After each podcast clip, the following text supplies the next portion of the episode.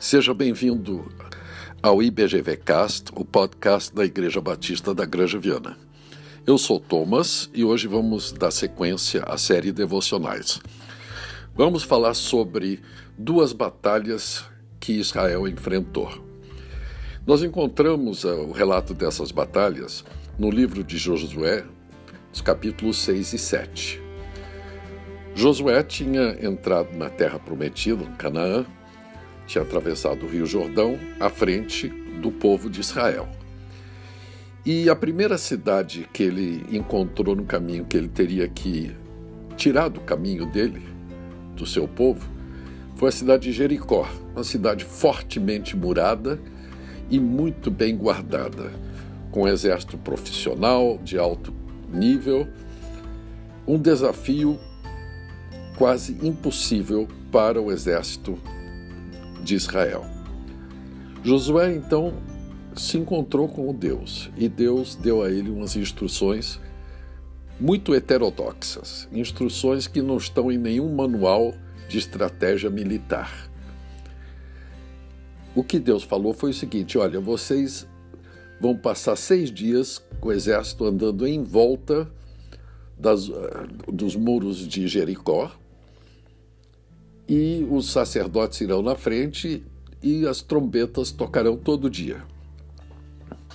E no sétimo dia farão a mesma coisa, só que dessa vez a arca vai junto e no final o exército inteiro elevará a sua voz. E assim foi feito, porque era Deus que estava falando para uh, Josué e Josué confiava plenamente em Deus.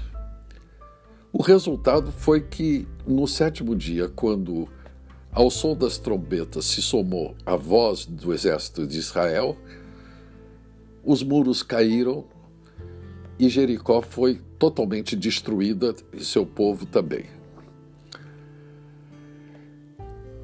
E glória a Deus por essa vitória. Em seguida, eles, no caminho deles, encontraram aí não uma cidade, um vilarejo chamado Ai. Um vilarejo do tamanho do seu nome, Ai, pequeno. E os generais de Josué o recomendaram o seguinte: olha, nós tivemos essa grande vitória, está na hora de um descanso para o exército, vamos mandar apenas uma força-tarefa menor, uns 3 mil homens, que é, uma, é um vilarejo, uma cidade pequenininha, a gente dá conta do recado sem é, levar o nosso exército a, a, alcançar a sua exaustão. E assim foi feito. E o que, que aconteceu? O, o exército de 3 mil homens entrou numa cilada e apanhou feio. Mas perderam muitos homens, tiveram que sair correndo de lá. Foi uma derrota, como os locutores esportivos gostam de falar, uma derrota acachapante. Josué se arrependeu muito, chorou muito, rasgou suas vestes e ouviu de Deus então como ele deveria proceder para ter a vitória, seguiu as instruções de Deus e destruíram o exército que estava guardando a cidade de Ai. O que, que podemos aprender dessa história? O que, que podemos interiorizar para a nossa vida?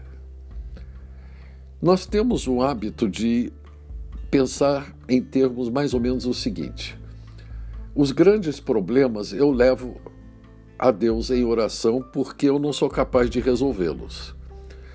Mas existem problemas para os quais eu estou capacitado, porque Deus, afinal de contas, me deu inteligência e eu devo resolver esses problemas. Mas esse não é o ponto de vista de Deus.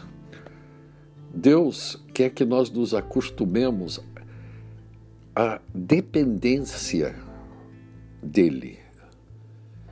Não é tanto a questão se somos ou não capazes de resolver problemas. A questão é se nós procuramos Deus primeiro e queremos ouvir Deus antes de tomar nossa decisão.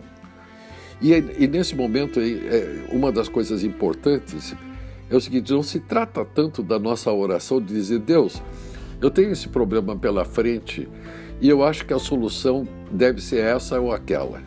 O senhor está de acordo? Não é, não é isso. É ouvir o que Deus tem a dizer para nós através da sua palavra, porque o que para nós pode parecer um problema pequeno, de solução clara, na realidade pode ser um ardil do nosso inimigo para uma derrota muito maior do que nós imaginamos.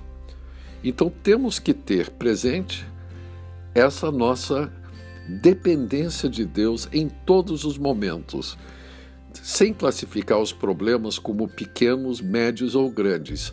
Todos são assuntos a serem levados para Deus para ouvir o nosso Pai, que sabe o que é melhor para nós. E que nossa, nossa vida seja uma de dependência e não de independência, de ouvir e não falar tanto, de obedecer e não tomar as rédeas da nossa própria vida por nossa própria conta. Que seja assim pela pelo poder e pela força do Espírito em nossa vida. Amém. Então, hoje nós falamos de duas batalhas uh, uh, que Israel enfrentou e como nós podemos aplicar essas histórias em nossas vidas. E aí, você gostou do nosso podcast? Quer ouvir mais? Acesse então outros episódios em nosso site www.ibgranjaviana.com.br. Um abraço e até mais.